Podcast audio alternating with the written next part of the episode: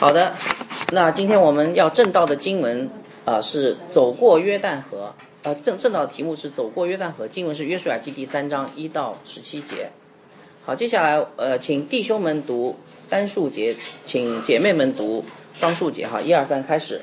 约书亚清早起来，和以色列众人都离开石井，来到约旦河，就住在那里，等候过。天，官长走遍营中，吩咐百姓说：“你们看见耶和华你们神的约柜，又见祭司立位人抬着，就要离开所住的地方，跟着约柜去。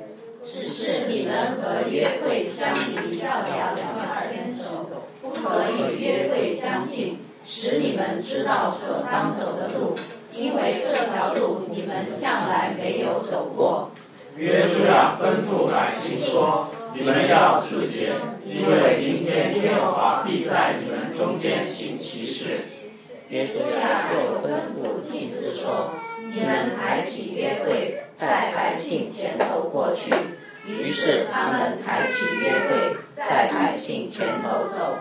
耶和华对约书亚说：“从今日起，我必使你在以色列众人眼前尊大，使他们知道我怎样与摩西同在，也必照样与你同在。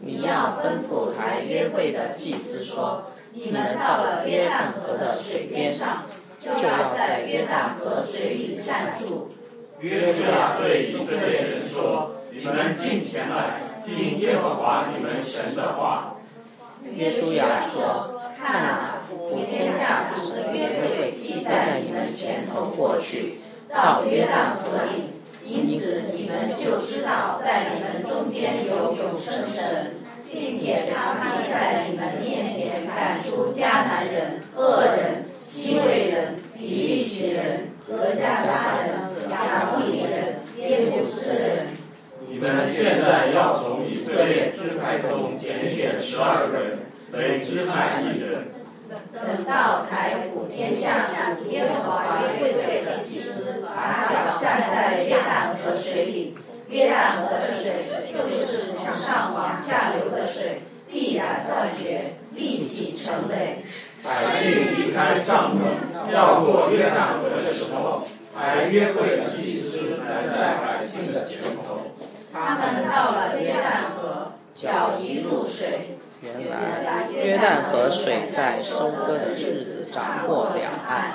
那从上往下流的水，便在极远之地撒巴旦旁的亚当城那里停住，立起城垒。那往亚巴的海就是沿海，下流的水全然断绝。于是百姓在耶利哥的边缘过去了。抬耶和华约柜的祭司在约旦河中的干地上站立，以色列众人都从干地上过去，直到国民尽都过了约旦河。好，谢谢大家读这个 《约书亚记》第三章一到十七节哈。相信大家读下来以后，对这个故事也稍微有个了解了哈，对吧？好，那我们今天要讲的这个其实是一个非常以就是以旧约以色列呃非常重要的时刻，就是旧约以色列百姓过约旦河这个历史时刻啊。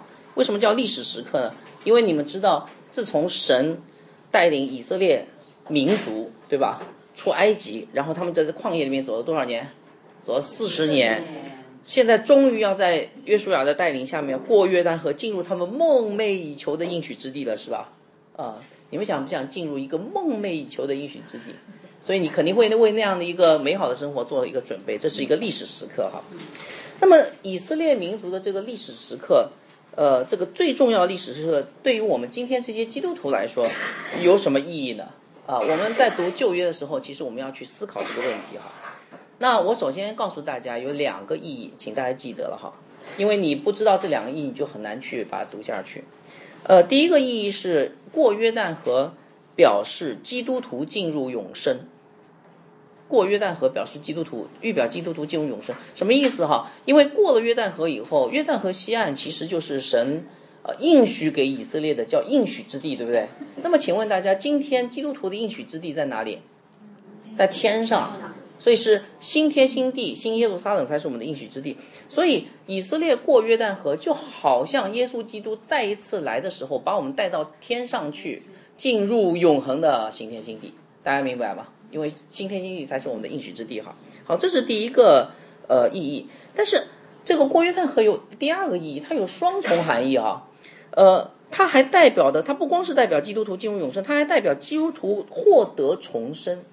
那么进入永生是将来的事，获得重生是今天的事，对不对？在地上获得重生，为什么这样说呢？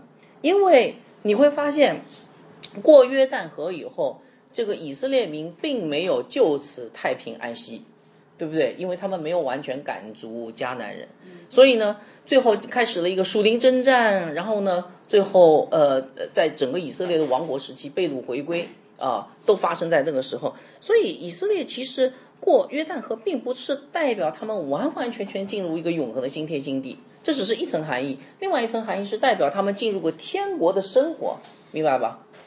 所以，当基督徒，当一个人啊，呃，信耶稣之后重生得救，他就进入一个天国的生活，成为天国的子民，神的儿女，对不对？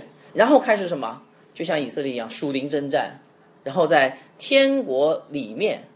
我们知道这个天国是，呃，目前已经降临在地上，呃，但是是一个初创阶段，对不对？我们就是生活今生，我们的今生就是生活在这样的一个天国里面，去打那美好的属灵征战啊。所以过约旦河也预表着基督徒重生以后啊，虽然一一脚踏进天天上的国度，成为天国子民，但是他们还要在地上生活。还要在地上的生活与自己的罪、世界的败坏和魔鬼的试探征战，一直到主耶稣再来的那一天，明白吧？啊，好，所以我说过约旦河有两重意义，第一重意义是进入最后的永生，第二重意义是获得今生的重生，明白吧？好，那么请问，请问这两个时刻，呃。就或者说这两个基督徒过人生的约旦河的时刻，是不是基督徒生命当中最重要的时刻？你想想看，一个是重生，一个是进入永生，是不是最重要的时刻？是的。哦，是哦，对不对？那这个表示什么呢？我告诉大家，这个如果你明白这一点的话，你明白你已经重生，将来还要进入永生，这个时候你就开始明白说，哦，我们可以。我我们可以延伸出第三个非常重要的属灵意义，这个过约旦河，过约旦河预表着我们人生当中的每一个关键时刻。为什么可以这样说呢？因为我们相信，在获得重生和进入永生这两个关键、最紧要的关头的属灵的原则，同时也可以应用在我们生活当中、一生当中的重要的关头。因为神是永不改变的神。他怎么把我们带入永生？怎么将来把我们带入呃呃？他怎么把我们带入重生？怎么样将来把我们带入永生？同样，他也会怎么样来对待我们在我们的人生的关键时刻？明白吧？所以，当你明白了进入永生和呃获得重生，呃是怎样的属灵原则，你也开始明白你在你的今生所遇到的所有的人生的关键时刻，神会用怎样的属灵原则来对待我们？那这就是我们今天要讲的这个呃很重要的一个话题哈，所以我们今天要来谈一谈，我相信大家都对这个话题感兴趣，是不是啊？感兴趣吗？就是在你人生的关每一个关键时刻，你应该做什么，才能帮助我们过度过难关，进入下一个呃阶段？你们有没有人生的关键时刻啊？我发现大家好像没有什么回应啊，有吗？你们好像听看起来都没有什么人生关键时刻，那我就白讲了，对吧？结婚是不是？是考大学是不是？退休是吧？退休是不是？也是啊。啊，生老病死其实都是的哈。好，那今天我们要这个呃讲的这个奖章呢，呃，我那个没有没有做 PPT，呃，可以分成三部分啊，那大家可以记一下。呃，第一部分叫做分别为圣，第三章一到六节，三章一到六节分别为圣。第二部分是高举基督，三章七到十三节，高举基督，三章七到十三节。最后一部分是顺服听命，三章十四到十七节，顺服听命，三章十四到十七节。呃，讲到的中心思想是，当我们愿意在人生的关键时刻，高举基督，分别为圣。和顺服听命的时候，神必让我们明白他的指引，经历他的大能。我再讲一遍哈，当我们愿意在人生的关键时刻高举基督、分别为圣和顺服听命的时候，神必让我们呃明白他的指引，经历他的大能。记下来了吗？啊，不记下来也没关系，我到时候再做个 PPT 发给大家。啊，好，那我们接下来我们就来看一看这段经文到底是怎么讲人生的关键时刻的属灵，呃，这个原则的哈。我们先做个祷告吧，我们把以下的时间交给神哈。阿爸天父啊，我们来到你的面前，我们特别的祈求你，我们祈求你保守今天的讲道是蒙你的悦纳，无论是所讲的、所听的，都是呃。呃，以敬畏的心来蒙你的悦纳，祈求你圣灵亲自的光照我们，让这段经文当中的属灵含义被我们知晓，以至于我们可以使用这些属灵的原则去，呃，在我们人生的关键时刻打到美好的仗。祷告，奉主耶稣基督的名，阿门。我们前面已经呃讲了，就是我们首先来讲这个分别为圣哈。我们前面已经讲了，在约书亚记的第一章的开头。啊！神给约书亚下达了进军迦南的命令，哇！然后你你就可以看到这个约书亚记第一到第三章，约书亚就马上行动起来，对不对？然后准备渡过约旦河。呃，约书亚不愧是一个呃非常伟大的军事将领。你们还记得吗？我曾经讲过，他在渡河之前做过五件事。所以你在读约书亚记第一一到三章的时候，你记得那五件事情啊？呃，顺序好，我给大家再重复复习一遍。五件事情分别是传达神旨，传达神的旨意，第一件事；第二件事支派合一，对吧？第三件事探查敌情，还记得那个呃喇合吗？探查敌情。第四件事拔营起寨，第五件事命令渡河，记得了吧？那么我们前面讲了前三件事，讲完了，对吧？传达神旨，支派合一。探查敌情讲完，我们今天要讲最后两件事，叫做拔营起寨，命令渡河。首先，我们来看拔营起寨，哈，三章一节，你们来看怎么说的？约书亚清早起来，和以色列众人都离开石亭，来到约旦河，就住在那里等候过河。看到没有？是不是拔营起寨？那么这边顺便交代一下，石亭在什么地方？其实石亭是呃以色列人在约旦河东非常重要的一个据点。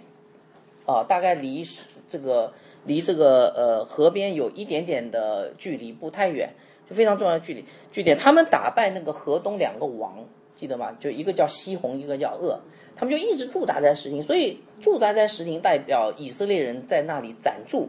那么他离开石亭是什么意思呢？就准备进攻迦南了，明白吧？啊，好。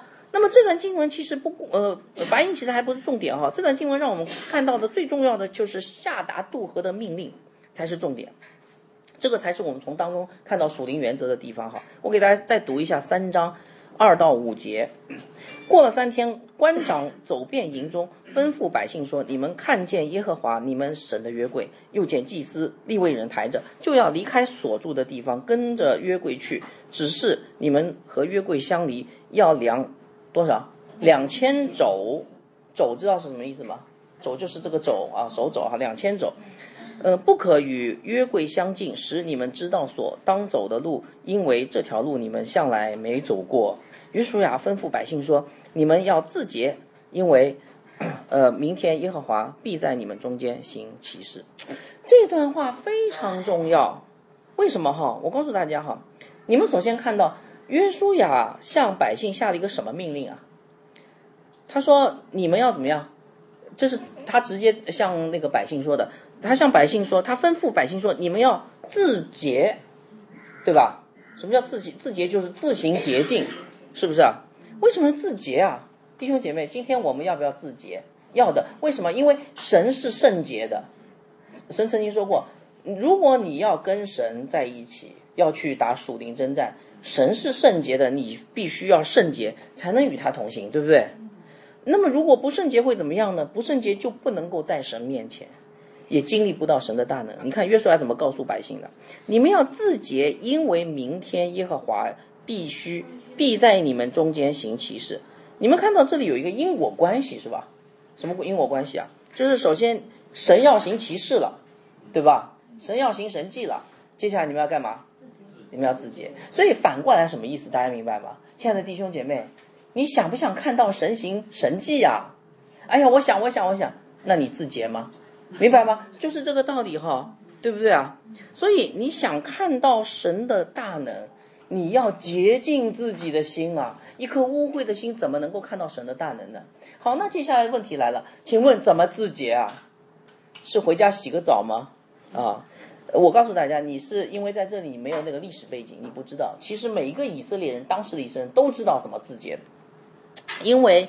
在西乃山下，神就曾经这样要求过他们。我给大家读读读一下那个出埃及记第十九章十四到十五节。摩西下山往百姓那里去，叫他们自洁。当时神在西乃山上，百姓在这个西乃山下，神要他们自洁，他们就干嘛呢？他们就洗衣服。啊，这是第一件事儿。然后摩西对百姓说：“到了第三天要预备好，不可亲近女人。”哦，所以其实当。约书亚说：“对那个百姓说，你们要自洁的时候，百姓会干什么？知道吗？两件事儿。第一件事儿，洗衣服；第二件事儿，不要去，不要这个男女关系不要太亲近，对不对啊？是吧？那这这这是什么意思呢？哎，其实这个代表一个全人的洁净，什么意思啊？衣服是外表，对不对？那为什么不可亲近女人呢？因为。”内心，如果你想专心的服侍神，你就不能够分心在别人身上。所以，如果你去亲近女人，如果你去行房事，那最后你会非常的呃，跟跟你的配偶非常的关系非常亲近，但是你可能暂时可能把神给忘在那里了，对不对？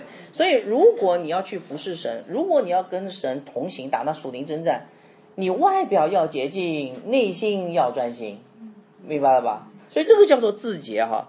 所以以后你们明白了吗？怎么样自洁啊，弟兄姐妹？啊，不是洗衣服，是你的外在和内在都要洁净，对不对啊？啊，好，感谢主哈。所以我们在这里看到第一个原则就是过约旦河的关键时刻，神要他的百姓分别为圣，是吗？在你人生的关键时刻，你要干什么？分别为圣，明白吗？啊，不过等一下。刚才好像读了一大段经文，好像刚才你只讲了一节，对不对？是没错。呃，分别为圣还包括另外一个非常重要的事情，叫做敬畏之心。我不知道大家看出来没有哈？你们来看，约书亚刚才是亲自吩咐百姓说要自洁，对不对？但是约书亚通过官长告诉百姓另外一个什么命令啊？看到没有？哦，这个命令很重要。他说：你们在渡过河的时候啊，要跟约柜保持一段距离。对不对啊？不要太靠近约柜，是不是啊？那么，呃呃，到底多少距离呢？如果靠的不太远也可以哈。多少距离呢？叫两千肘。两千肘有有人量了一下，是一千米。哦，一千米就是一公里，对不对啊？哎，所以我发现这个这个呃，百度地图上面，呃，百度那个图片上面很多这个约书亚记的这个呃这个图片都画错了。他们就是前面约柜在前面，然后百姓就紧紧的跟在后面。呃，我觉得不对的。你们仔细想想看，约柜要离开这个百姓一公里远，哦，对吧？一公里应该是两个地铁站，对吧？啊，所以你应该是远远的望着那个约柜。约柜的方圆一公里里面是没有人的，明白吗？那么为什么是一公里呢？这个这个数字有什么含义呢？如果你对呃这个以色列的人的这个呃这个习俗比较了解的话，你会发现利未人的城镇周围的界限就是两千种，明白吧？那么这个什么意思啊？我跟大家说啊，你们都知道利未人就是全职专专职服侍上帝的人，他们是属神的人，所以他们的城邑、他们的城镇代表那是神的领地。哦，外面才是百姓的领地，这个城镇是神的领地，里面住着神的仆人。所以，呃，这里两千走的意思，保持保持这个距离的意思，就是其实是要让这些百姓有敬畏的心。这是神的领地，你不可跑进来，你跑进来以后会出问题的，你就不敬畏神，对不对？所以，你你你们想起西乃山没有？也想到西乃山了，对吧？呃，当时这个神降临在西乃山上的时候，神跟百姓说，跟摩西说，不要让他们靠近啊，靠近他们得死掉。我再给大家读这个这个经文哈，出埃及记第十九章十二节，摩西告诉呃神告诉告诉摩西说，你们当谨呃谨慎，不可不可上山去，也不可摸山的边界。我我我在想，那个时候以色列人肯定是一群很好奇的人啊！你不让我上山，我摸一摸山的边界行不行？也不行。对吧？啊，凡摸着山的就必治死他。哇，这个好好严严严格哈，不可用手摸他，用必用石头打死。就是摸的人他是污秽的，然后他不是分别为圣的。呃，你你都不能摸他，你摸了他你也变污秽了，你只能用石头远远的把他打死掉。凡是无论是人是牲畜都不得活。那这个叫做敬畏之心。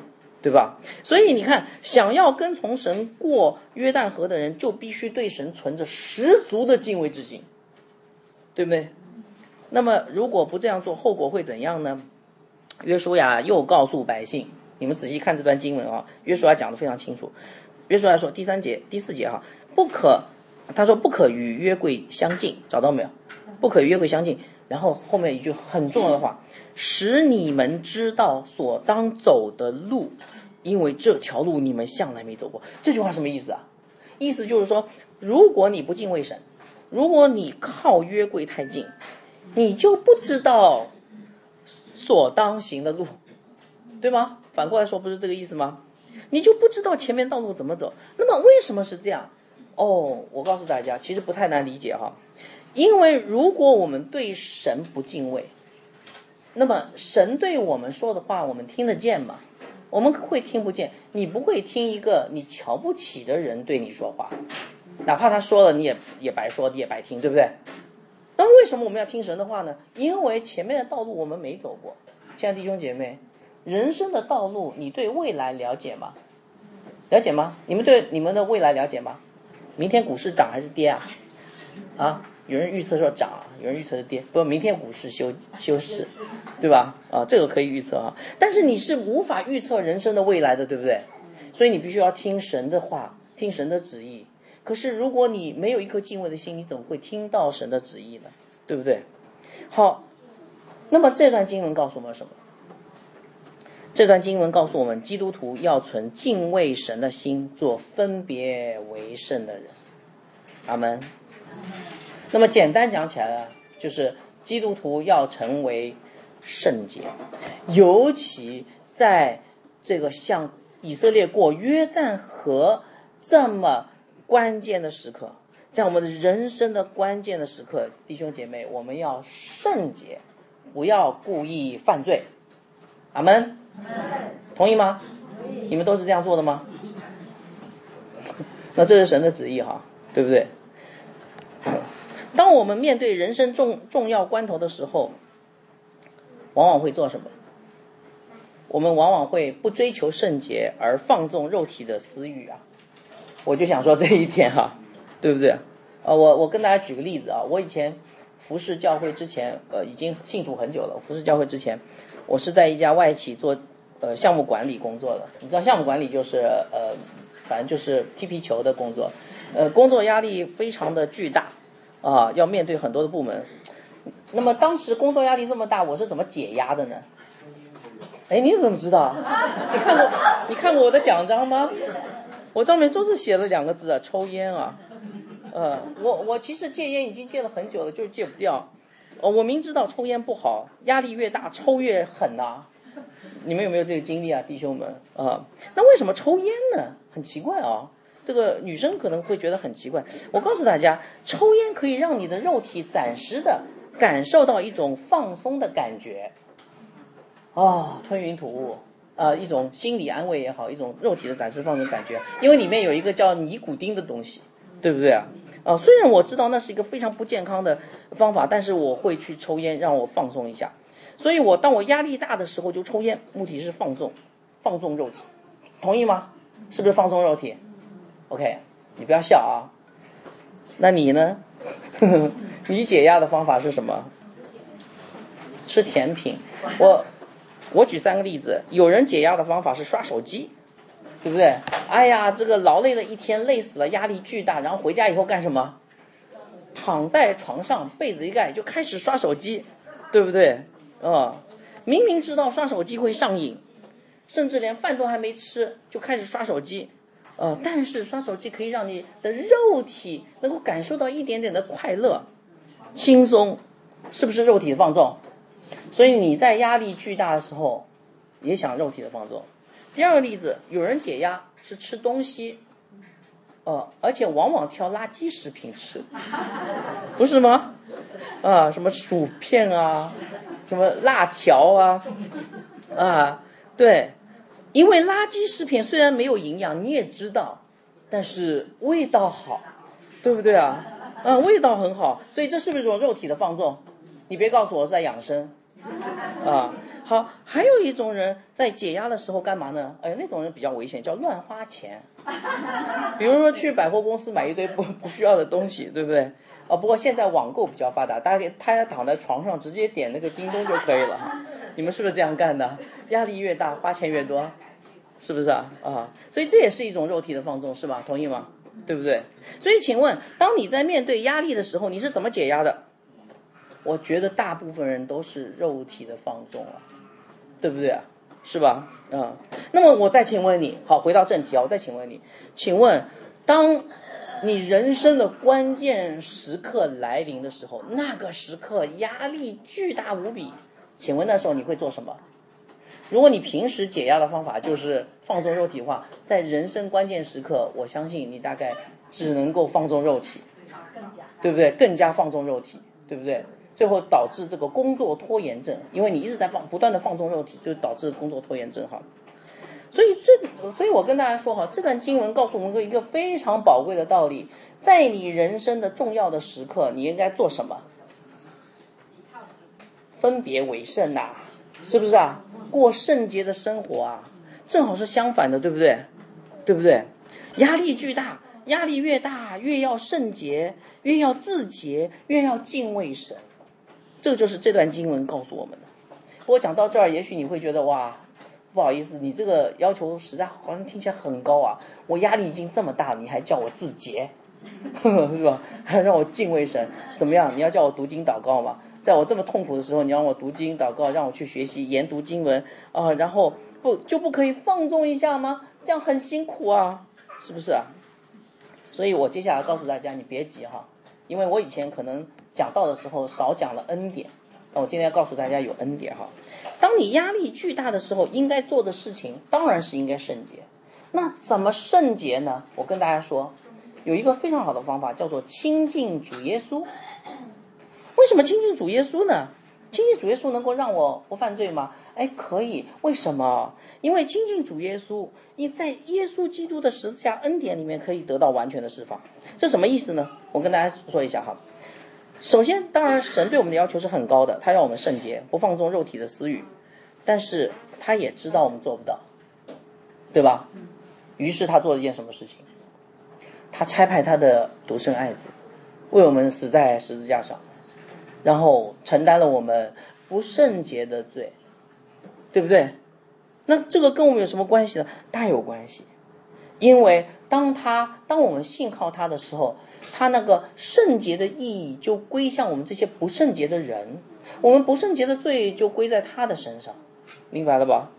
所以，当你愿意来亲近耶稣基督的时候，你的一切的不圣洁的罪都被他洗净，并且因着他的爱，并因为因为他的爱的感动而渐渐的愿意成为圣洁，明白了吧？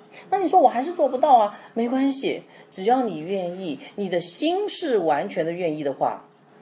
耶稣基督的宝血照样遮盖你一切不圣洁的罪，天父上帝仍然看你是圣洁的，所以你可以渐渐借着这个呃耶稣基督与耶稣基督的亲近，渐渐的圣洁。虽然在今生可能做不到完全的圣洁，但是你有圣洁的地位，天赋上帝看下来，你穿着耶稣基督的衣袍，你仍然是圣洁无比的神的儿女，明白了吧？啊，所以这段经文告诉我们在人生的关键时刻，我们要努力的追求圣洁。这是神的要求，但当我们做的不够好的时候，要相信耶稣基督的宝血有赦免的功效。我们只要存着悔改的心，仍然可以坦然的活在他已经为我们成就的救赎的恩典当中，并且与他亲近。那这就是基督徒的圣洁了，明白吗？啊，所以我盼望弟兄姐妹明白明白一件事情，在你人生的关键时刻，你不要去放纵你的肉体，啊，你你要警醒啊！这段经文让我们警醒啊！你要做什么？你要回到耶稣基督那里去寻求一个圣洁的生活。好，所以这个是我呃这段经文的第一个让我们看见的地方哈。但是这段经文还有第二个让我们看见的地方，叫做高举基督。人生的关键时刻，不仅是要分别为圣，也要高举基督。那这个接下来经文就在讲这个道理哈。那你说从哪里可以看出来高举基督啊？好像基督一个字都没提过啊，这里。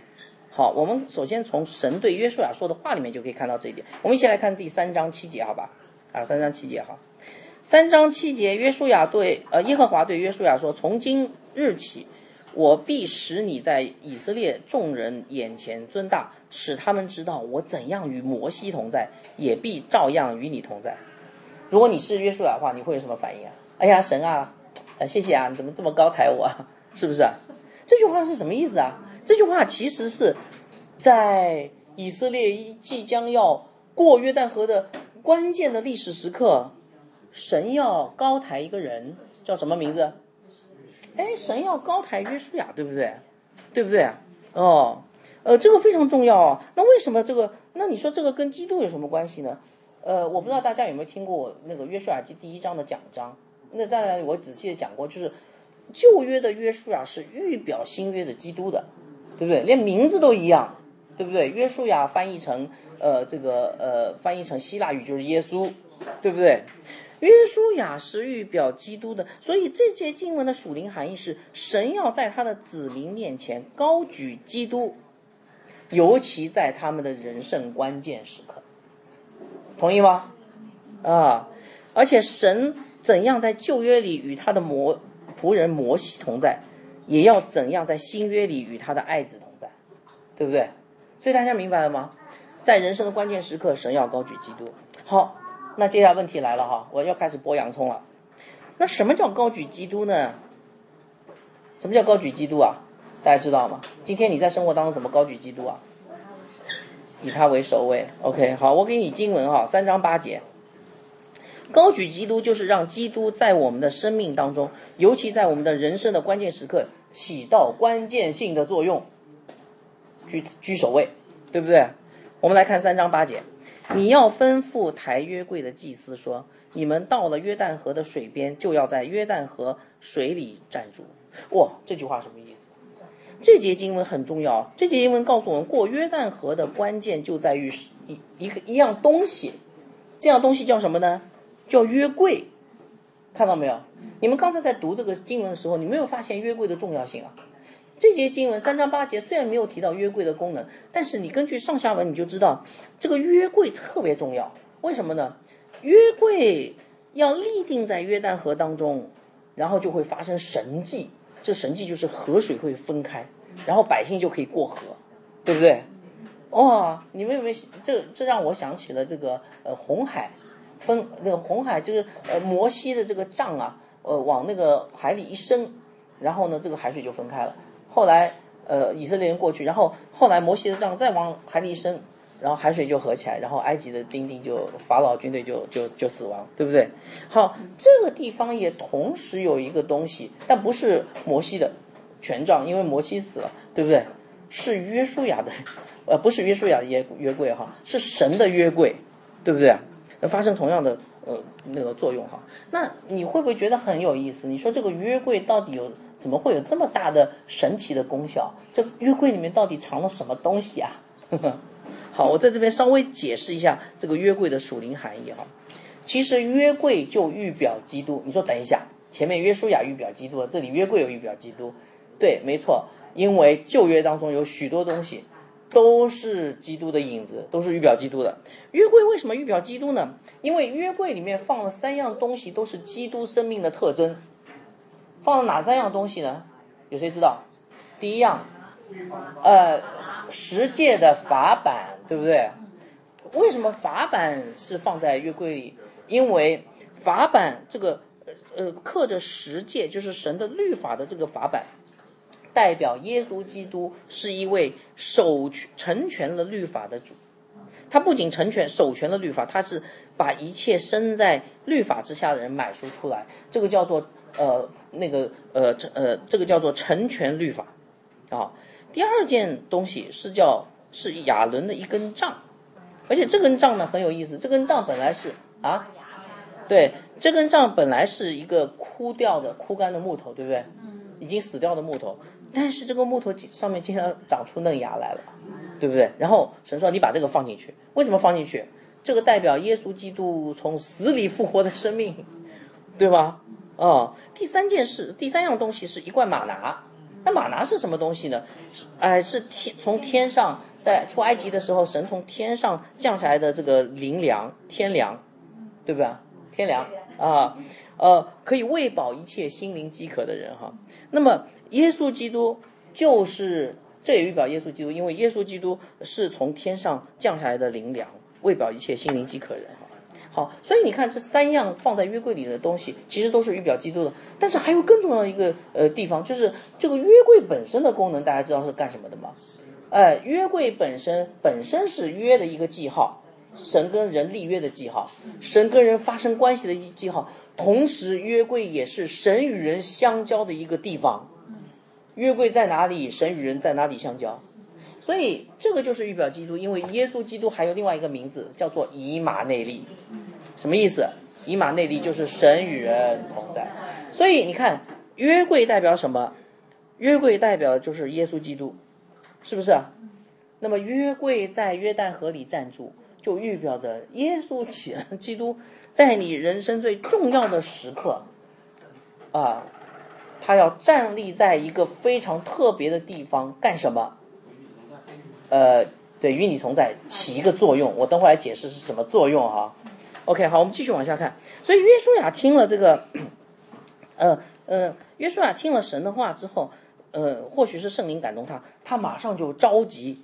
我相信他听懂了，他马上就召集以色列百姓去传达神的话，因为这些话都是关于约柜的，关于其实是关于基督的，对吧？OK，我们来看三章九节，约书亚对以色列人说什么？啊，约书亚刚听完神的话，对吧？三章九节，约书亚对以色列人说：“你们进前来听耶和华神你们你们神的话，对吧？什么话？约柜嘛。所以你看约书亚有没有 get the point？有的 get the point，对不对？约书亚知道上帝在跟他说什么，他也知道这句话特别的重要，因为这是跟约柜跟基督有关系的哈。好，接下来。那么约书亚就解释了什么是约什么呃，解释了约柜在整个过约旦河的过程当中的两个非常重要的作用。这个约柜到底起什么作用？哈，接下来约约书亚就解释了。那么这个也让我们今天的基督徒能够明白，耶稣基督在我们的人生关键时刻应当起什么作用？什么叫做高举基督？明白吧？好，首先。约书亚告诉以色列百姓一个道理，叫做“约柜先行”，就是约柜走在前面，约柜先行。哈，我们来看三章十到十一，呃，十到十一节。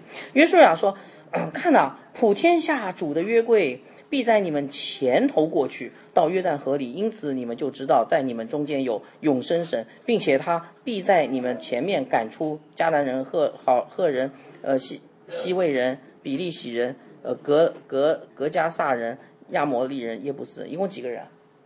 一共七个，对不对？好，那么约书亚说什么呢？约书亚说，约柜要走在你们前面，大家要跟着约柜走，不要有人超过约柜，不要有人挡在约柜前面，明白吧？哦，那么这么做的果效是什么呢？约书亚说，这样做就能够知道神与以色列百姓同在。你看，他说，因此你们就知道在你们中间有永生神。是，如果你走在约柜前面呢，你就看不见永生神啦，对不对？因为你的眼睛在前面，对不对？你要走在后面，你就知道永生神，永生神一直在那里，永生神一直在那里，对不对？OK，好，并且这个神要与以色列百姓同同行，他要跟他们一起进入迦南去消灭所有迦南人。我刚才讲的一共几个人？七，这个数字多完整啊！七族迦南人代表全地迦南全地，对不对？所以他说约书亚告诉他们说，神要跟他们同在，去呃这个在迦南消灭所有的迦南人。那么这个对于今天的基督徒有什么呃属灵的含义呢？那我们前面讲过的约柜就代表基督，对不对？约柜先行就是代表基督的引领啊，以色列百姓是跟着约柜，代表着呃我们要跟从基督，同意吗？跟从基督也包括效法基督的榜样，对吧？所以当我们被耶稣基督引领的时候，我们就自然知道神与我们同在，看到没有？并且他要在前面消除我们人生道路上的一切阻拦和一切敌人。哦，哇，这段经文原来是这样解释的哈，对不对？所以，请问大家，在我们人生的关键时刻，我们应该做什么？我们应该紧紧跟从那位引领我们的基督，效法他的榜样。这就是这段经文告诉我们的第一个高举基督的含义。好，约书还没讲完哈，接下来约书亚又告诉以色列百姓，叫另外一个道理，叫约柜断后。前面是约柜先行，现在约柜断后。我们来看第三章十二到十三节。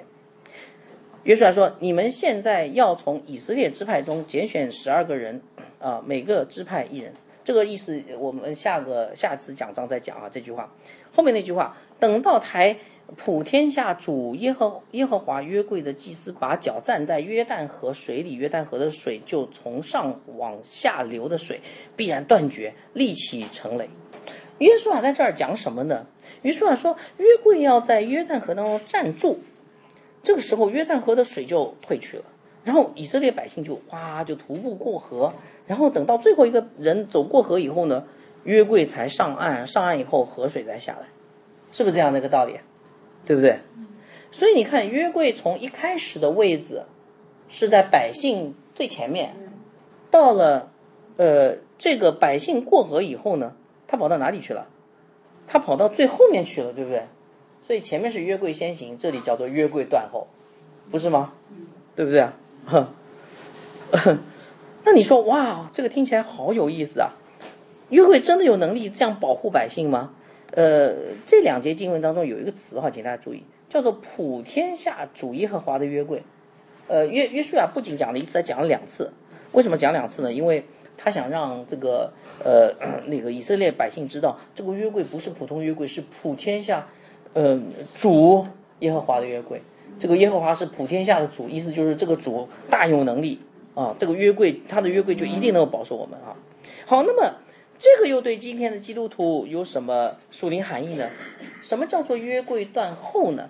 啊，我告诉大家哈，约柜代断后代表基督的保守，明白吧？前面是基督的引领，这里是基督的保守，如同约柜保守以色列百姓不被汹涌的河水吞没。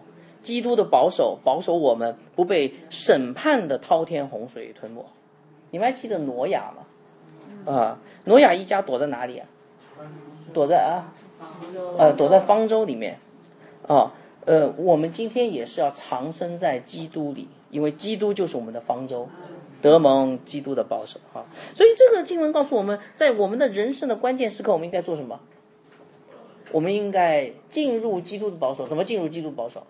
全然交托，把我们完全的交托给耶稣基督，相信他在必然在危难当中保守我们。阿门。啊，好，总结起来，这段经文呢又告诉我们什么呢？这段经文告诉我们在我们的人生的关键时刻要高举基督，让基督发挥关键的作用。什么作用？引领我们，保守我们。所以我们应该怎么做？我们要跟从他，效法他。我们要以基督的心为心，按照基督的心意而行，然后把结果全部交托给他。你们现在搞明白了吧？哦，所以过约旦河，高举基督，才能过约旦河。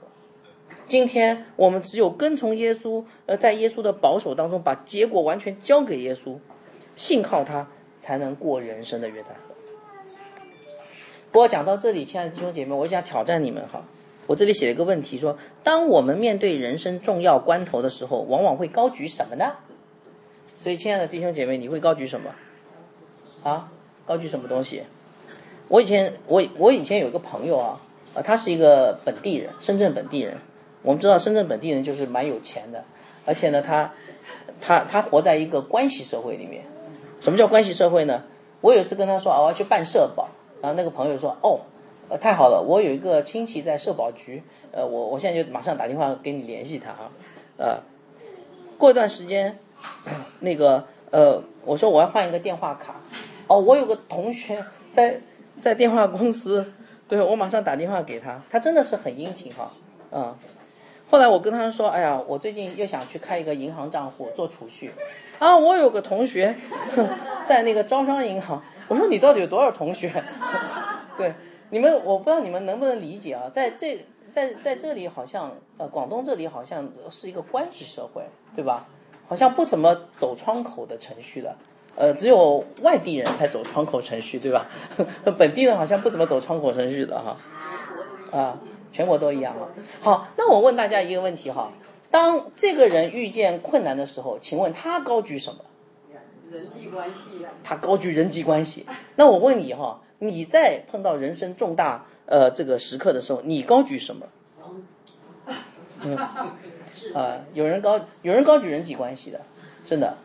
哎，你们你们是呃丢了工作以后，最重要的事情是做什么？呃，对，找工作的时候最最依靠的是什么事情？啊，是不是关系啊？是不是人际关系？对，所以亲爱的弟兄姐妹，我们真的应该好好想一想哈。这段经文告诉我们在人生的关键时刻，我们应该高举基督。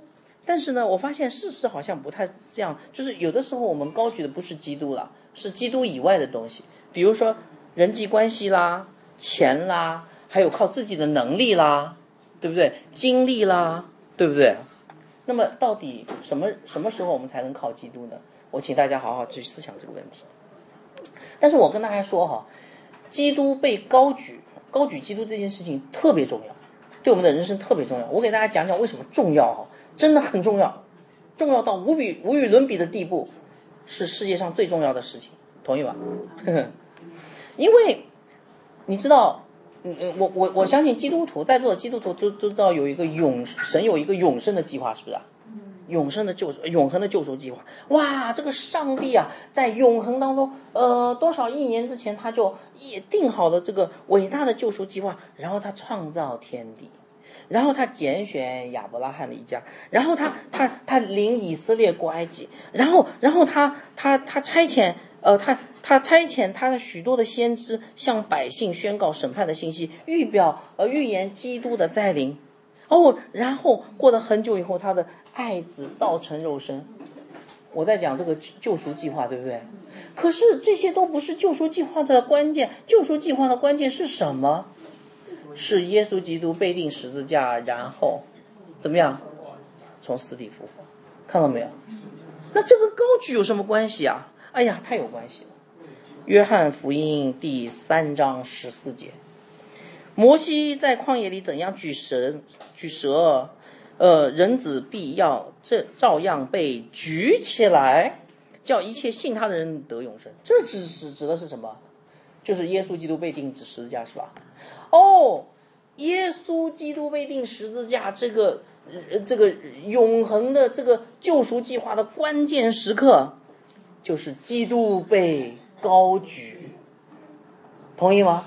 所以，亲亲亲爱的弟兄姐妹，基督被高举太重要了。基督被高举是上帝宏伟计划的制高点，基督被高举是整个人类历史的转折点。那么，请问，基督被高举应不应该成为你人生关键时刻最至关重要、不可或缺的一部分？是不是啊？啊，所以。这段经文要我们知道，在我们人生的关键时刻，我们要高举基督，让他引领我们，信他的保守，而我们要跟从他，效法他，信靠他，完全交把我们自己交托给他。好，这是这个过约旦河的第二个属灵含义哈。好，最后我们再讲讲约旦过约旦河的第三个属灵含义，叫顺服听命。好，在人生关键时刻，除了分别为圣和高举基督以外，还有第三件重要的事情。叫做顺服听命。我我我不知道大家在读这段经文的时候有没有注意到，有一个角色叫祭司。这个祭司的角色是不可或缺的，是吧？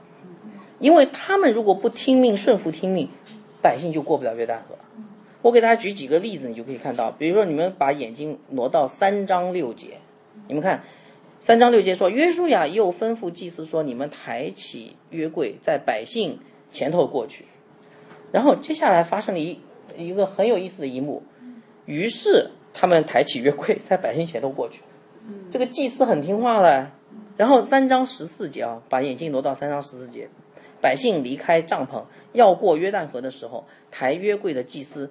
呃，乃在呃百姓前前头走，祭司听了约书亚的命令，就没放下过约柜，对不对啊？一直走，呃，那个祭司忠心的执行约书亚关于约柜先行的命令，对吧？好，我们再把眼镜挪到三章十七节啊，抬约抬耶和华约柜的祭司在约旦河中的干地上站定，啊，以色列众人都从干地上过去，直到国民尽都过了约旦河。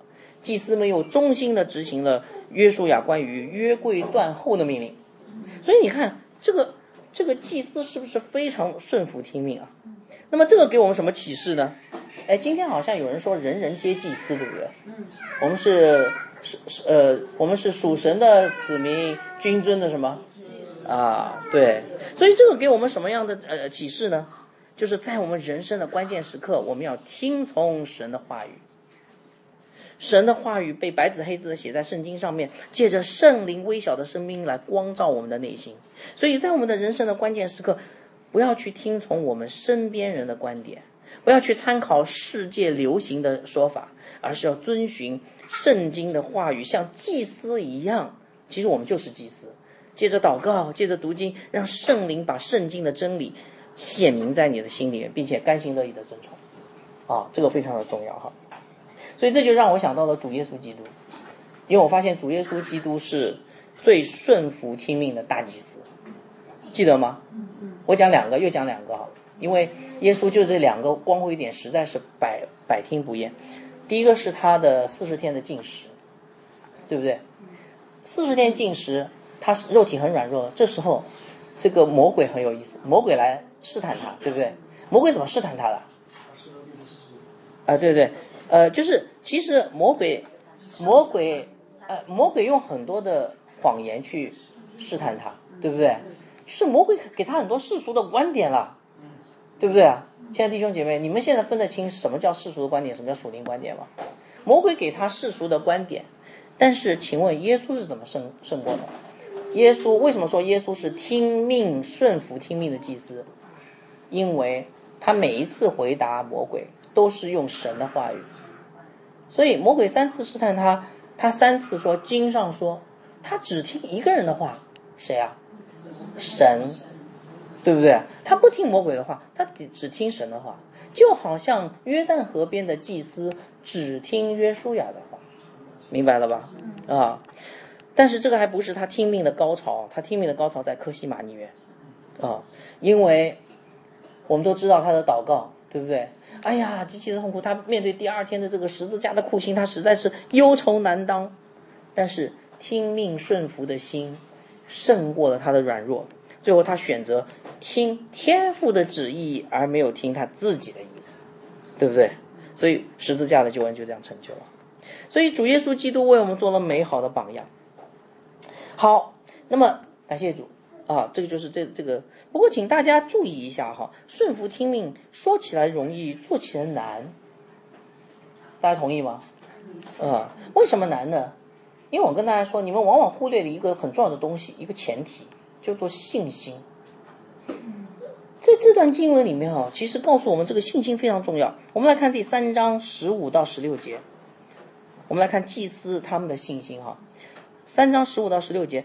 他们就是这祭司，到了约旦河，脚一入水，嗯，原来约旦河水在收割的时候涨满，涨过两岸，那从上往下的水便在极远之地，萨拉旦旁的亚当城那里停住，立起城垒，那往亚拉巴的海，就是沿海下流的水全都断绝，于是百姓就在耶利哥的对面过去了。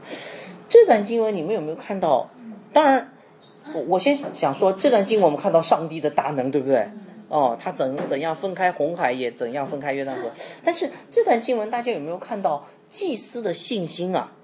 看到了没有？你看啊，有几个地方表表明祭司信心。第一个是语法逻辑，你看这里讲到说，他们到了约旦河，脚一入水，水就断绝了。所以这个逻辑关系就是，他先脚入水，水再断绝，对不对啊？不是吗？所以这个要不要信心？如果今天你站在悬崖边，要有人说跳下去，你敢跳吗？跳下去保你嗯不会死的，你敢不敢跳？对他的。啊、你要对他有信心，对不对？OK，好，这是第一个语法逻辑证明，呃这个祭司是水还没有分开时候脚就跳下掉下去啊。第二个非常重要的地方，这个祭司的脚进了河里面的时候啊，我相信河水还在那里流着。为什么哈？你们来看哈，这里讲了什么？他说这个当他们的脚一入水，这个呃水在哪里立起成垒？在极远之地，看到没有？在撒拉旦旁的亚当城，有考古学家呃去研究了一下，这个亚当城离当时的这个耶利哥，这个以色列过约旦河地方到底有多远呢？三十公里，在约旦河北三十公里。也就是说，祭司的脚一踏进这个河水的时候，在三十公里远的地方，那个地方水立起成来。可是等一下，那三十公里里面的河道里的水呢，不还在那里吗？要等三十公里的河道的水流干要多长时间？所以当这个祭司啊走进河的时候啊，他走到了中间的时候，可能水才慢慢的、慢慢、慢慢下来，慢慢下来。所以需不需要信心？很需要信心。而且还有一点，你看这个作者很有很细心啊。第三点，他说第第十五节说，原来约旦河水在收割的日子涨过两岸。我跟大家说，如果你今天去过约旦河，你会有点失望，因为约旦河好像很小的一条河，一条小水沟，对不对？呃，那个没有什么水的时候，这个呃季节比较对的时候，你走下去，哎，这个河水好像只到这个地方，只到这个地方，只到腰这里哈，所以你就会怀疑说，嗯，等一下，这个这个会不会这个呃过约旦河会被被被夸张？所以作者在这里给了我们很好提醒，他说，原来约旦河的水在收割的时候掌握两岸，他们在过约旦河的时候，应该就是在收割的时候。什么叫掌过两岸呢？又有圣经学者研究发现说。这个时候，约旦河的水，呃，最深的地方有三米深，当然比较浅，大概一米，但是最深的地方三米深。也就是祭司扛着约柜下河的时候，是可能是淹没他们头顶的。而且还有一点，那个时候涨过两岸，这个河道宽了多宽了三十米，明白吧？所以又宽又深这条河，所以这个祭司如果没有信心，他是不能够过河的。明白吧？啊，我们相我们有理由相信，如果这条河很小的话，也不会被记载在这里这么样详细啊。所以你们可以看到，在这里我们可以看到这个，嗯、这个这个祭司他过河，他需他听命，他需要一个信心。所以今天弟兄姐妹，顺服听命需要信心，没有信心的人是没有办法顺服听命的。那么今天在你人生的关键的时刻，你说要不要顺服听命？要，但是你有信心吗？嗯，所以我们需要要有信心，对不对？信心，那么从哪里来呢？从主耶稣基督的十字架上而来。我这里要强调一下，这非常重要。当你走过你的人生的，呃，应该这样说，当你面对你人生的关键时刻，一个人有没有信心，跟他有没有获得重生。走过人生的约旦河，获得重生时候有没有信心很有关系。如果这个人蒙神拯救，哦，我我们应该这样说：当一个人、呃、来到上帝的面前，呃，当一个人愿意接受耶稣基督做他的个人救主的时候，神就赐下得救的信心给他，对不对？所以他有得救的信心，他借着这个信心就走过了人生的。非常重要的人生的约旦河，就是他重生得救。我们在引言里面讲过了，对不对？所以当他之后的道路上面面对的所有的人生的挑战、重大时刻的时候，请问他的信心从哪里来？就是原先神赐给他的那个得救的信心，因为神一旦赐下这个信心，就永不挪去。可是，请问，如果一个人不认识耶稣，有这样的信心吗？所以我我想说什么，大家明白了吗？如果今天当你面对人生的约旦，当你面对无数的人生的关键时刻，亲爱的弟兄姐妹和我不知道在座有没有呃那个还没有信主的人，你想度过这些难关吗？你想度过难关，你必须要有信心。可是你的信心从哪里来呢？从认识耶稣基督而来。如如果你今天还没有完全认识他，你要先认识耶稣基督，才能够有信心度过人生的关键时刻。阿门。啊，好，所以我刚才把整个的这个过约旦河的经历都给大家讲了哈。我们发现这个整个过约旦河，呃，以色列人、以色列民族过约旦河。这段经文真的很宝贵，因为这段经文让我们明白了在人生的关键的时刻应该做什么。是的，高举基督，分别为圣，凭着信心听命顺服。神借着这段经文应许我们，只要我们愿意成为这样的人，他必让我们看清他的带领，经历他的大能。我们做个祷告结束。